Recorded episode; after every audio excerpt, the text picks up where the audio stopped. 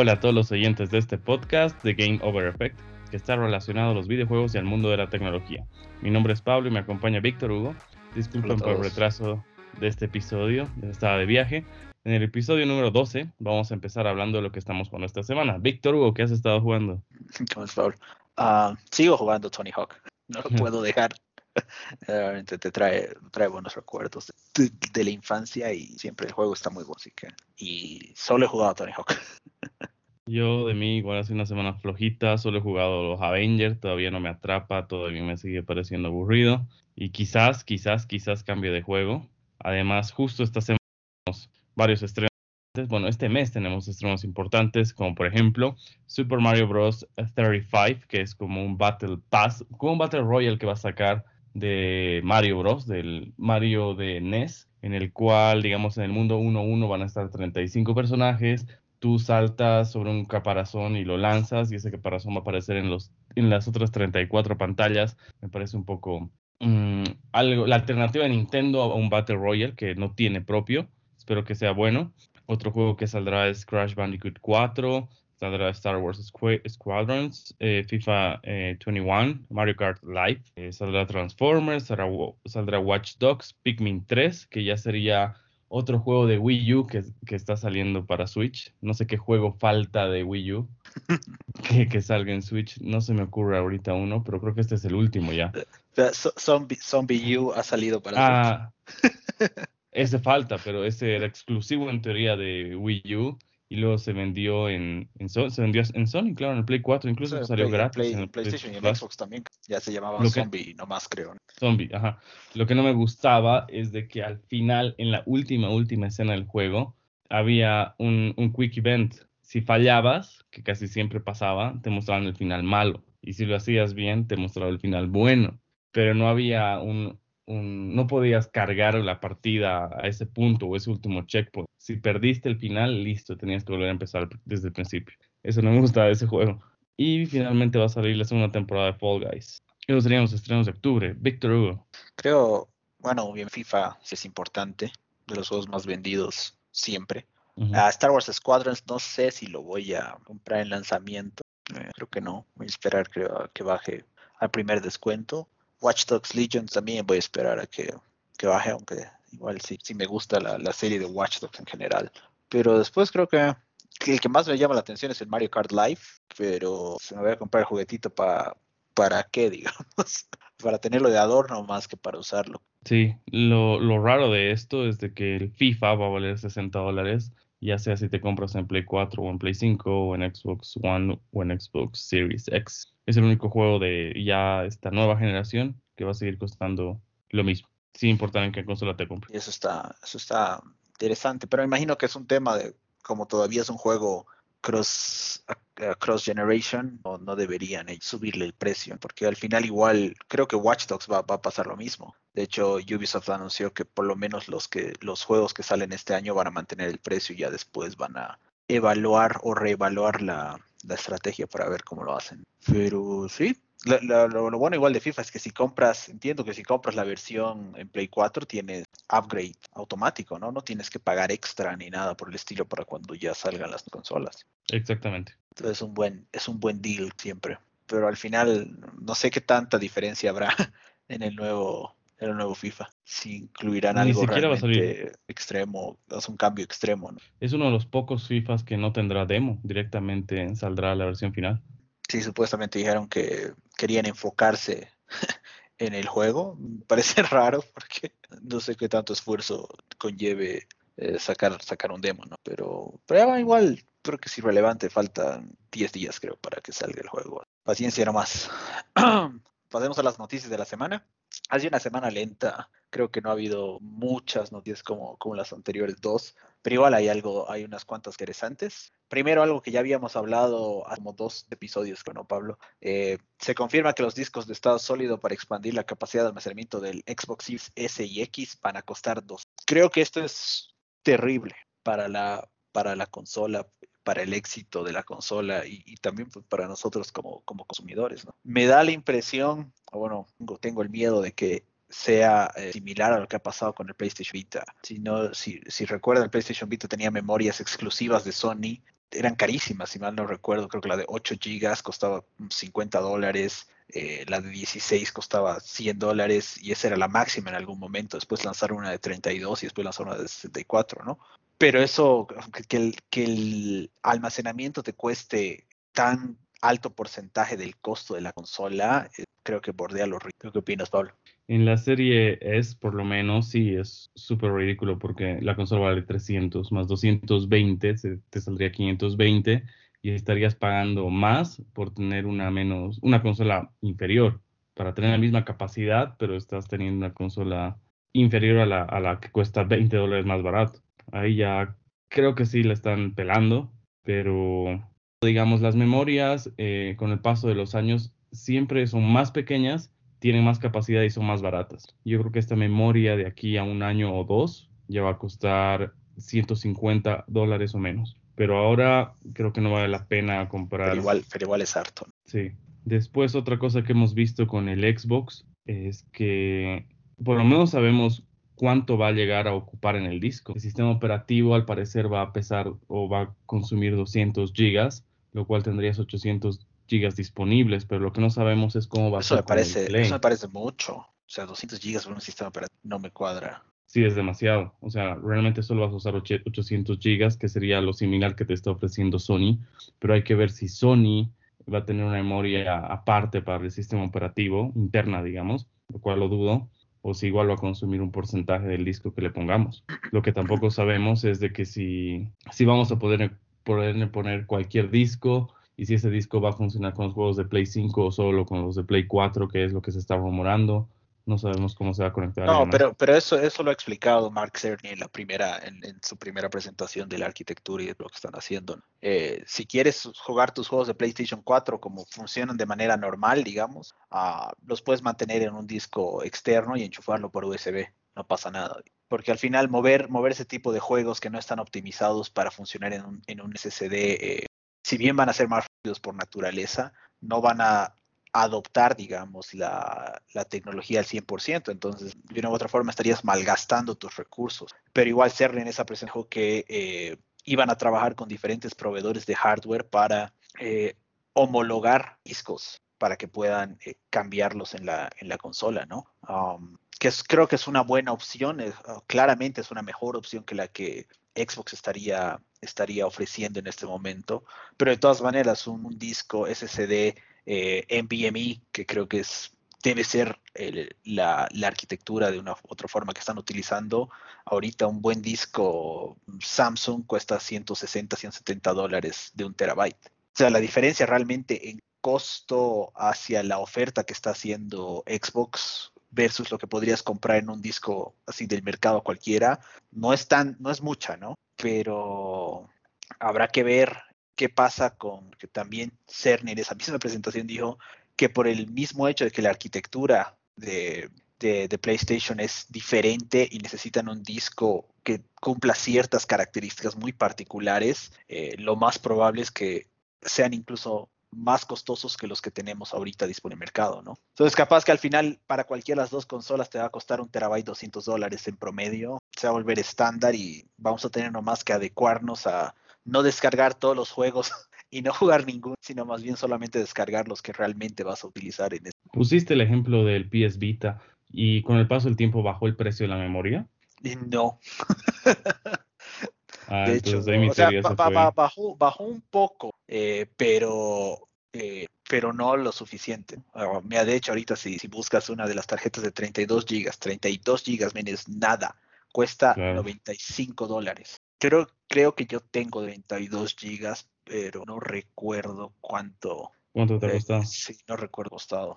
Eso podemos ver. Sí, o sea, yo recuerdo haberla comprado en algún tipo de descuento. No la compré en este precio ridículo, abismal, ¿no? pero obviamente sí ha bajado, sí ha ido bajando de, precio, no, no, no mucho, pero ahorita estoy viendo los, los detalles de mi orden. Uf, man, o sea, me ha costado 75 dólares la tarjeta 32 en el, el, 2014, que es esto dos años después de que salió la, de que salió el Vita. Entonces, el, el tema es que como es una tecnología propietaria, es mucho menos probable que reduzca el costo. Claro. Entonces, esta, este tema con lo de Xbox se ve complicado pero no lo es, o sea, la tarjeta no la ofrece Microsoft como tal, ¿no? No es un, es un producto de Seagate. Entonces lo que podría llegar a pasar es, no sé si tal marcas Sandy un poco más económicas saquen uh, por ahí, ¿no? Pero creo que es una muy mala movida que realmente no, creo que no tenía noción, pero. Sí, la verdad es que no. Quizás poner una memoria un poco más grande y, y subir un poco el precio al Series S o un poquito a pérdida y ver, y ver cómo iba a funcionar esto. Complicado. Bueno, pasamos a la siguiente noticia. Eh, se anunció mediante Twitter que The Game Awards van a retornar este 10 de diciembre en una, con una transmisión en vivo desde Los Ángeles. Realmente a mí me emocionan siempre los Game Awards porque hay buenos anuncios, hay nuevas cosas y, y es interesante ver ese, ese, esa experiencia. No sé, tú eres fan de los Game Awards. Creo yo haber visto desde el primerito que hicieron hace, será el 2012, creo que fue el primero. Ah, ya la memoria me está fallando, pero, pero sí recuerdo haber visto. Claro, cuando era en Spike. ah, creo que ahí, ahí, vi el primero y recuerdo haber visto el tráiler, el tráiler de anuncio. No recuerdo si era de Batman, eh, creo que era Arkham, Arkham Knight, creo que fue anunciado en uno de estos eventos. Pero ahí siempre es interesante a ver qué, qué de nuevo de traer, ¿no? Y además, ¿cuál va a ser el juego del año? Tienes ahí, por lo menos hasta ahora, ¿Qué predicción? Si no va a estar Cyberpunk, creo que va a ser eh, de The Last of Us 2. Si no, yo creo que va a ser Cyberpunk 2. Y hay que ver si va a salir también eh, Breath of the Wild 2 de Zelda, que en teoría va a salir en noviembre, diciembre. Pero lo dudo, la verdad. No, claro, pero yo, o sea, si ya sale en noviembre, diciembre, ya no va a entrar en el, en el rango, creo que toma para los Game Awards, porque más o menos inician nominaciones en en octubre, noviembre, la votación, digamos, de los medios eh, principales de comunicación, videojuegos y de algunos, y a veces hasta los fans pueden votar, creo que el año pasado hemos podido votar. Uh, eso se toma, se lleva a cabo pues en noviembre, ¿no? Entonces, capaz que no entra para esta, para este periodo, ¿no? Pero igual creo que The Last of Us va a ser el juego del año. Y número dos, creo que va a ser Ghost of Tsushima. No sé, pero es que igual nunca dice el número dos, ¿no? Así que sí.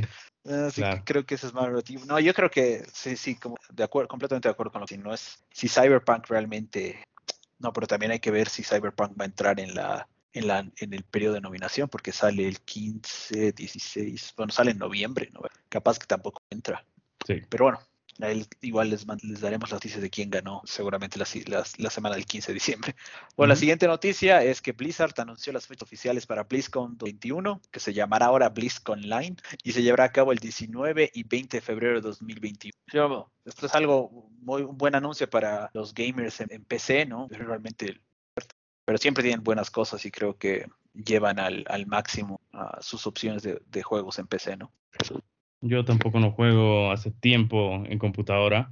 Me acuerdo que cuando anunciaron StarCraft 2 dije, wow, lo tengo que probar y hasta ahorita no lo probé, la verdad. Y, y, ya, la verdad es que no juego mucho en PC. Totalmente, pero igual, para que lo tengan en cuenta. La siguiente noticia, la noticia número 5, es que esta semana se llevó a cabo el Tokyo Game Show 2020 y entre las noticias más importantes del evento están, primero, se mostró un nuevo gameplay de Hyrule Warriors Age of Calamity, Después, los dueños de Breath of the Wild que jueguen Hyrule Warriors recibirán una espada de, entrenamiento especial de madera.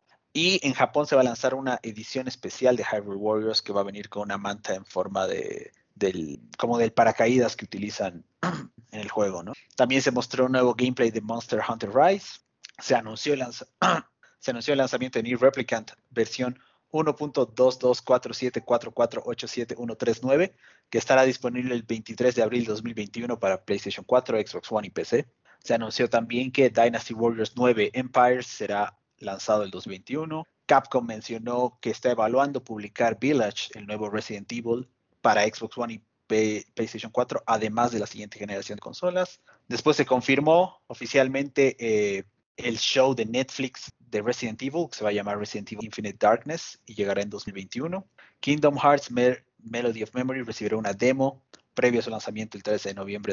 Mostrará un gameplay del nuevo Nino Kuni que se llama Nino Kuni Crossworlds. Y después, otra de las más importantes es que Flight Simulator recibirá una actualización para añadir mayores detalles eh, del territorio en Japón. ¿Qué tal las noticias de Tokyo Game Show? ¿Algo que te llame la atención, Pablo? Eh, todo lo relacionado con Resident, la verdad. Yo estoy esperando, como ya hemos hablado, la serie. Eh, veremos qué, tan, qué tanto se acerca a, la historia de verdad y qué tanto, eh, qué tan mejores que las películas que hemos visto que, que hizo con Paul Anderson. Otra cosa que, que, me, que me está agradando es que salga el nuevo juego para las consolas de esta generación, porque había rumores de que no iba a funcionar el 4K en PlayStation 5, pero no sé, yo creo que son solo rumores, espero que sí salga. Y la verdad lo voy a comprar para Play 4 este juego. Respecto a los celdas sobre las espadas y demás, no sé, me parece algo muy, muy bueno porque, la, como ya habíamos hablado, las empresas no se, no se preocupan por los clientes ya en este caso, como hemos dicho que los juegos no tienen ni revista, ahora fomentar a que si tienen los dos juegos te van a dar un producto extra me parece muy bueno. Sí, eso es una buena movida para, para el consumo. Um, a mí, francamente, de todas estas cosas, la que más me llama la atención es la actualización de Flight Simulator, a pesar de que no lo puedo jugar porque no tengo una PC gamer. Uh, pero lo demás, creo que no es, muchas de las cosas no son de mi agrado. Pero bueno, ahí están algunas de las noticias que se anunciaron en el Tokyo Game Show. Pasamos a la siguiente noticia, noticia número 6, que sí es importantísima, creo. y es que Amazon anunció un nuevo servicio de juegos en la nube llamado Luna. El servicio aún no tiene fecha de lanzamiento, sin embargo estará disponible por 6 dólares al mes durante su fase de acceso temprano. Esta fase de acceso temprano les va a permitir a los suscriptores jugar hasta en dos dispositivos simultáneamente y tendrá la posibilidad de correr en 4K y 60 frames per second para algunos. Amazon dice que tendrá más de 100 juegos disponibles en el canal, que se llama Luna Plus, ese es el nombre de la como tal, y los juegos podrán disfrutarse tanto con mouse y teclado, con un control Bluetooth cualquiera o con el nuevo Luna Controller, que es exclusivo de Amazon para usarlo en la plataforma y tendrá un costo de 50 dólares. Esto creo que va de la mano con lo que Phil Spencer dijo hace un par de, creo que iba a ser, cuando estaba en alguna entrevista en, una, en una convención, no sé si fue en E3 o en Gamescom del año pasado, ah, pero dijo que cuando le preguntaron cómo se sentía, eh, que estaba funcionando Sony, cómo estaba Nintendo, él ha dicho, son buenos jugadores básicamente del mercado, pero nuestros, nuestros competidores ahora en día son Google y Amazon, ¿no? Y obviamente hacía referencia a este tema de, juegos en la nube o servicios de juegos de streaming. ¿Qué opinas, Pablo? ¿Crees que Amazon va a tener éxito, eh, que la estrategia es mejor que la que tiene Stadia o que la que tiene Xbox con, con, con Xcloud? A ver, y está incluyendo a la gente que tiene Mac y que tiene iPhone y que tiene iPad, porque hasta ahorita ellos no pueden jugar en ningún lado. Eh, como vemos, eh, Xcloud no puedes jugar en una consola de Apple o en un, en un, dispositivo de Apple por las reglas que tuvieron, pero ellos ya de entrada te dicen, si tienes iPhone o iPad, entras desde Safari y juegas. Si tienes Mac, bajas la aplicación y juegas. Y hemos visto de que cuando se retiró Fortnite de los productos de Apple, bajó el 66% de los jugadores. Entonces yo creo que aquí están agarrando muy bien a, a, todos. No necesitas nada más que tener un explorador, el explorador que viene incluido.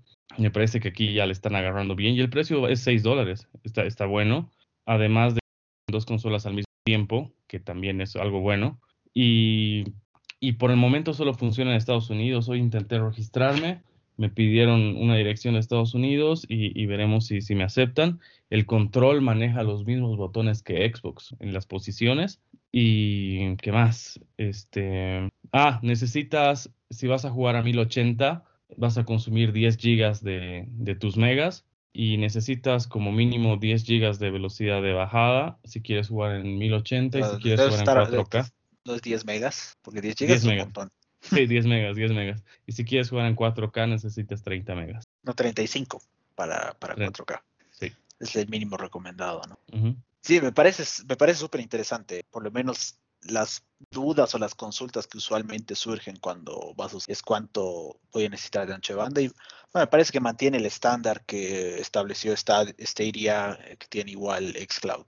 Pero sí, el punto, el punto creo más valioso es eh, a través de una aplicación web que puedas correr el, software en tu iPhone o iPad. Um, que imagino va a terminar siendo la manera de, en la que lo va a hacer Stadia y, lo que va, y también lo va a hacer Xcloud, si es que Apple no cambia trascendentalmente sus reglas antes de que los productos salgan públicamente. Ah, estaba viendo que el control se conecta directamente con los servidores de Amazon, lo cual estarías ganando 35 milisegundos, más que si jugaras con un teclado o con un control de Play o de Xbox. Es similar a lo que ha, a lo que ha hecho Stadia con su, su control, ¿no? Ahora acaba de depender mucho de dónde estás ubicado, creo.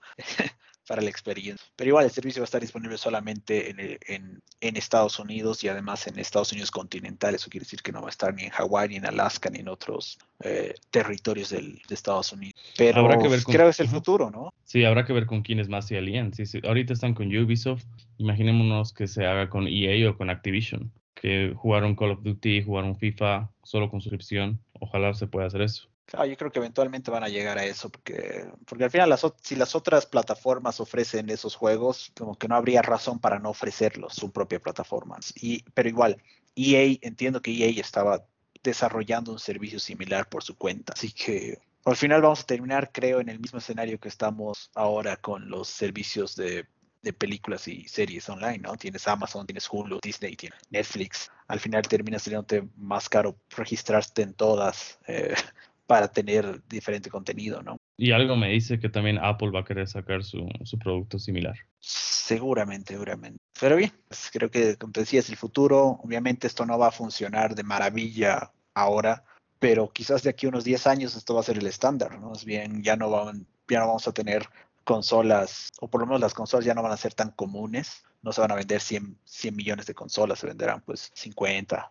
40 por ahí porque la gran mayoría de las personas que juegan simplemente, no sé, FIFA o, Call of Duty no tienen experiencias más allá de esos dos, dos juegos o juegos simples. Ah, preferirán jugar desde su laptop, desde su iPhone. Claro, dirán, ¿para qué me voy a comprar una consola de 400, 500 dólares si directamente puedo desde mi iPad? Y vamos a jugar lo mismo. Buenísimo. Ahora pasamos a las noticias que creo que van a terminar siendo el tema de la semana. Empezamos con la 7, que es que la aplicación de Xbox en iOS va a recibir una actualización que incluirá la posibilidad de hacer remote play, que consiste en hacer streaming del contenido desde el Xbox One hacia un dispositivo Apple que esté conectado en la misma red local. Entonces, esto es diferente a Xcloud. De Xcloud te hacen streaming de los juegos desde la nube.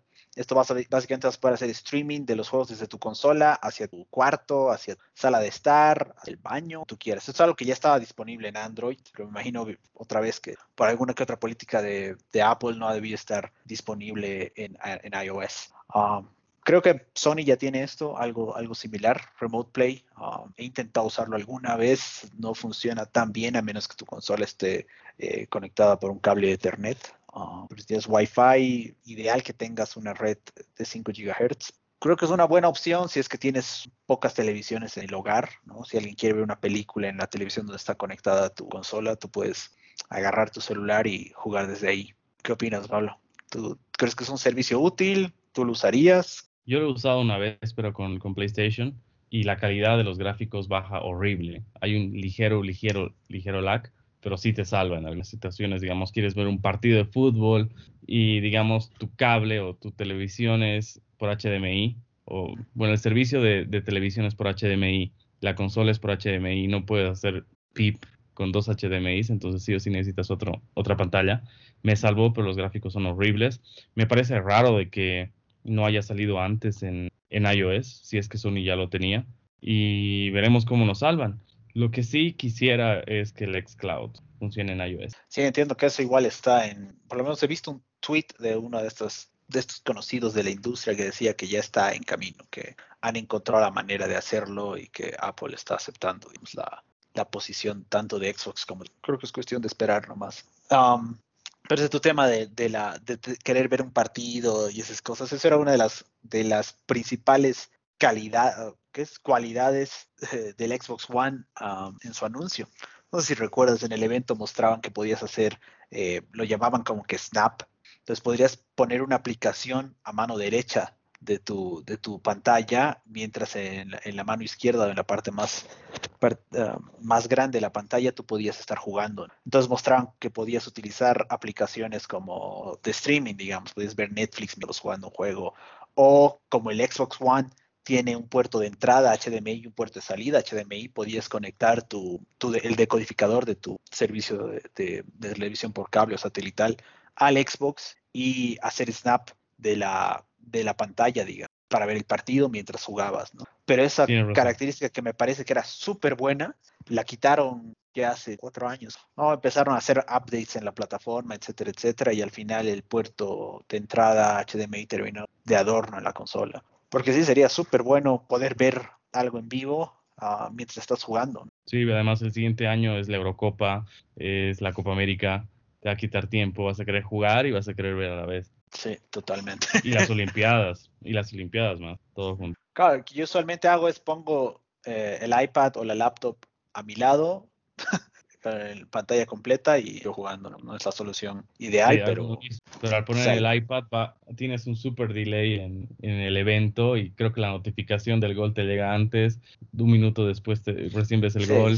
Claro, es un tema del streaming, ¿no? Porque en el iPad no, no es que ves la transmisión en vivo de, de, la televisión por cable, ¿no? Sino que estás entrando a una aplicación y haces streaming y ahí pierdes. Pero, a ver qué pasa, a ver qué nos ofrecen eso. Capaz nomás tenemos que terminar en, viendo si alguna fabricante de televisores ofrece una solución a nuestros problemas de primer mundo. Seguro que sí. Bueno, la última noticia, la noticia número 8 y la noticia de la semana que me agarró realmente bien desprevenido es que Xbox, a través de un post en Xbox Wire, anunció la adquisición de Zenimax, la empresa matriz de Bethesda Softworks, que son los creadores de The Elder Scrolls, Fallout, Wolfenstein, Doom, Dishonored, Quake, entre otros. No recuerdo cuánto era el monto, pero eran unos cuantos billones de dólares que Xbox está poniendo para adquirir a todos estos estudios y a, todos sus, a todas sus propiedades intelectuales. Ah, me parece una estrategia muy agresiva de parte de Xbox para tener más contenido en la plataforma. pero ahí habrá que ver qué tan extremos se ponen. Starfield, que escribe el anuncio Bethesda hace dos años, eh, terminará siendo exclusivo de Xbox o de Xbox y PC, ah, quitándole un poco de unos cuantos juegos a, Sony y a PlayStation. ¿Qué te pareció la noticia? la compra fue por 7.500 millones de dólares. Fue anunciada creo que días o un día antes de que se pueda habilitar la reserva del Xbox. Entonces fue como, uy, uy, estaba pensando en comprarme un Play 5 y ahora probablemente no salga el próximo Dealer Scrolls. Play 5 miré al, Xbox. Entonces yo creo que ha sido lo más, eh, lo más agresivo que hizo Microsoft en, toda su vida. Porque puede ser más agresivo con el Game Pass, pero lo deja ahí, tranqui. Puedes, puedes sacar una publicidad que te diga cuánto gastas en juegos. Digamos, por un juego tú gastas 80 dólares, pero sabías que por 15 dólares puedes tener más de 200 juegos y algo hacer, hacer algo más visible, pero no lo está haciendo. Eso es lo más agresivo que ha hecho en la historia y habrá que ver si, si los mantendrá como exclusivos para su consola o si los dará solo gratis en su consola y si tienes Play 5 ni modo pagas porque igual estarías ganando. Habrá que ver cómo, qué es lo que va a hacer. La verdad, yo no he jugado ninguno, ningún juego de, de esta desarrolladora, no me gusta. Intenté jugar The Online, no me gustó. Fallout tengo dos y no los he jugado, los demás los tengo y no los he jugado y, a mí no me está afectando mucho, la verdad. Doom. no, ¿No has jugado Doom ni Doom Eternal? No. Te solo juegas FIFA y... no es cierto. No, pero no, Es que tenía un juego similar en Nintendo 64 que se llama Exen. Y ya sé de qué se trata. Doom. Es un shooter en primera persona. Hay, hay bichitos ahí que, que te atacan. Me parece una idea, pero no es Nos vas a hacer perder followers, che, no, qué barbaridad. No, pero parece realmente una, una buena movida. Eh, habrá que ver realmente, yo creo que si, si la compra lo hubiese hecho Sony, Sony sin pestañear haría que todo se iba para, para PlayStation. Ah, pero viendo la estrategia que ha tenido Xbox hasta ahora, de que algunos juegos uh, sean exclusivos temporalmente, después lanzarlos en Switch o lanzar casi todo en PC, eh, me da la impresión que van a soltar algunas, quizás una que otra nueva propiedad intelectual termine siendo exclusiva, pero estas que ya tienen trayectoria e historia van a ser nomás plataforma. Puedes ver Minecraft, que son los juegos más vendidos de la historia, lo siguen soportando y lo siguen publicando. No, eh, Minecraft Dungeon, el más nuevo, publicado igual para todas las plataformas. Entonces creo que pero están buscando una visión un poco más amplia, más grande, que no sea exclusivamente de venta de consolas, sino más bien otra vez impulsar Game Pass, porque entendería que todos estos juegos eventualmente van a llegar a Game Pass. Creo que Doom es el primero que empieza el primero de octubre, creo que ya está disponible, si mal no recuerdo. Eh, entonces, obviamente, que tengas la, la, suscripción, que puedas jugar desde tu PC, desde tu teléfono Android, eventualmente desde tu iPhone o iPad, Um, y también en la consola sin, sin, pagar, sin tener que comprar los juegos, sigue pareciendo esas ideas eh, en el mercado, ¿no? Otro anuncio o rumor que se cree es de que en su Twitter anunció un nuevo control de un color azul que si pasas ese azul por Photoshop y ves el tono de azul y comparas con el tono de azul de Sonic, es exactamente el mismo.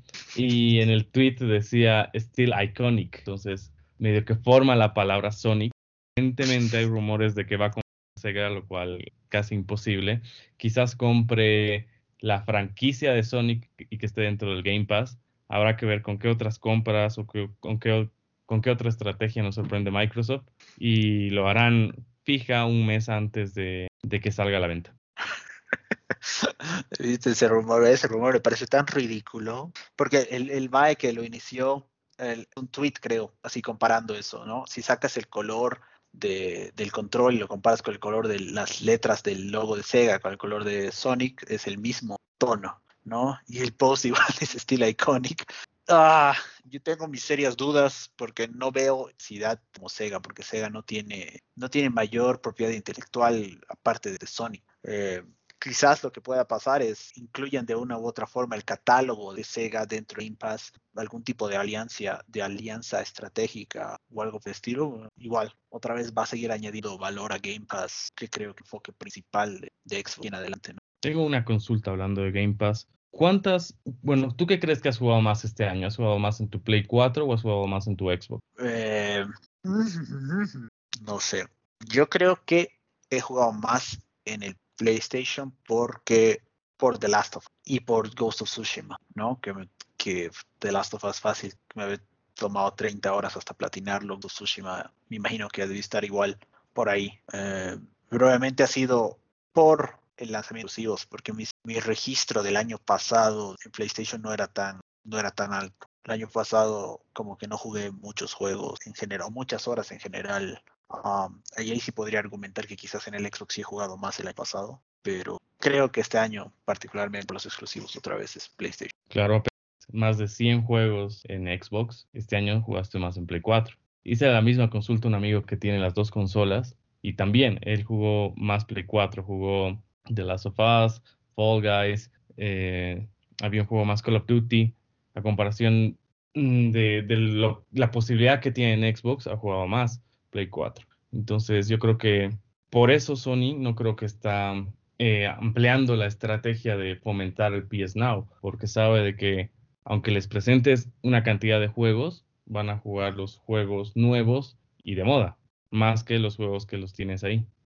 Sí, me parece un buen, un buen punto, pero creo que también depende del tipo de audiencia, porque digamos, de los casi 120 millones de consolas que ha vendido en esta generación, la semana pasada hablábamos que 15, 15 millones son los que han comprado juegos. Eh, los restantes 105 millones son usualmente niños, ¿no? O sea, sus padres les compran la consola, no sé, de regalo de cumpleaños, de Navidad o lo que sea. Ah, y los niños ahí juegan los, los pocos juegos que sus, padres les compren en el transcurso del año, ¿no? Creo que alguna vez igual hablábamos, te, regalarán dos, tres juegos con suerte, ¿no? El FIFA, el Call of Duty y alguno más. Um, pero creo que la estrategia va también de la mano de eso. Si vos, le, si vos convences al, al padre o a la madre de comprar Game Pass, ah, el niño va a tener un montón de juegos que va a poder jugar cualquier rato, ¿no? Y obviamente igual tienes mucho más tiempo. Sí, yo creo que si no tuviese nada más que hacer de mi vida, uh, sí podría argumentar que juego más en Xbox porque jugaría más cosas del catálogo versus PlayStation. Habrá que ver, de hecho, si mal no recuerdo, uh, Xbox anunció que el servicio Game Pass tiene 15 millones de suscriptores mensuales. ¿O era más? Sí, creo que iba por ahí. Uh, así que, o sea, al final Game Pass está jalando números similares a los juegos exclusivos de, de Sony y, y, es un pago recurrente versus las ventas de Sony que es una vez o dos veces al año quizás cuando sacas un nuevo juego de primera línea que es de los más vendidos. Entonces, analizar de ambos, de, de ambos lados, terminar viendo cuál, cuál es más ¿Y por qué compraste el Tony Hawk en Play y no en Xbox? Porque tengo un serio problema con los de Palatín. tengo adicción con mm. eso. Y eso, es un tema, o sea, si, si en Xbox puedo ganar achievements, pero los puntos como que no... Podría jugar 100 juegos y ganar 100 puntos en cada uno y lograr mil, perdón, 10 mil puntos. Ah, pero como que no refleja nada. Versus en PlayStation, donde si realmente termino un juego, tengo un trofeo específicamente por haber terminado todos los trofeos en el juego. Y ya solo van a tu perfil, ven tus trofeos y dicen, ah, caramba, ese chango ha pasado tantos juegos al 100%. Este es gamer de verdad, digamos. digamos. por, por, eso, en o sea, Xbox- esa es, esa es una de las cosas que me llaman más hacia PlayStation. En cambio, en Xbox son solo puntos. Entonces, tiene 100 mil puntos. Ah, claro, Y creo que, claro, o sea, dice 100 mil puntos tal cual y listo, no, no representa nada, ¿no? O sea, igual puedes entrar y ver to- todos los juegos y algunos van a aparecer como que mi- mil de mil puntos obtenidos, pero no, no genera No el esa mismo, cosa el mismo tangible. nivel, claro, que dice esa cosa esa tangible. cosa Exactamente. Porque el otro ah, tendrías que ver toda la lista de los juegos y luego llevar en tu mente uno, dos, tres. En cambio, el otro ya está explícito y te dice 13 juegos platinados. Exactamente. Ese es, esa es la razón por la que usualmente compro los juegos que creo que voy a llegar a platinar en PlayStation. Si realmente no le, ve, no le veo manera o no lo voy a jugar tanto, prefiero comprarlo en Xbox porque, número uno, el control, el Xbox eh, Elite Controller es lo mejor que existe. Ah, después, el Xbox One X no hace ruido, produce mejor calidad de, son- de- de sonido, mejor calidad de imagen, mejor performance en general de los juegos. Ah, pero el tema, mi drama principal es ese de los, de los trofeos. Porque mira, tengo 22.900 puntos en Xbox. Pero, como dices, o sea, no, no refleja nada. O sea, no, digo, ah, qué bien. Versus 40, que ya tengo 49 trofeos eh, ah, platinados PlayStation, si mal no recuerdo. My name is Mayo. Nada, mentira. Sí tienes buenos. Tengo My Name is Matt, sí. Claro, pero sí tienes trofeos. A ver, te digo exactamente cuántos tienes. Eh, tenemos pregunta de la semana. O la pregunta de la semana es: ¿por qué juegas más en Play? Tienes 44 trof- trofeos en platino. ¿Tienes pregunta de la semana, Victor Hugo? No. Creo que la pregunta de la Qué semana fue. La pregunta de la semana fue: ¿qué ¿Por qué jugaste más este año? ¿El Play Sí, o el ¿por Xbox? juegas en X? Sí, tal cual.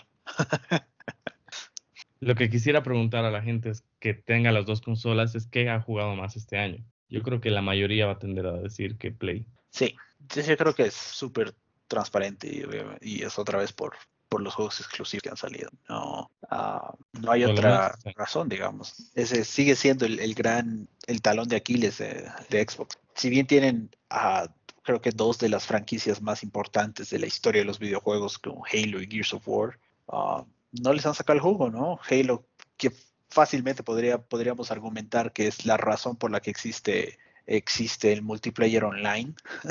Ah, y esa experiencia de shooters que ahora la ha reemplazado Rainbow Six o la ha reemplazado Call of Duty, pero no existiría si no fuese por, Xbox, por Halo, por Xbox Live y todos esos servicios que han innovado en, hace, hace muchos años.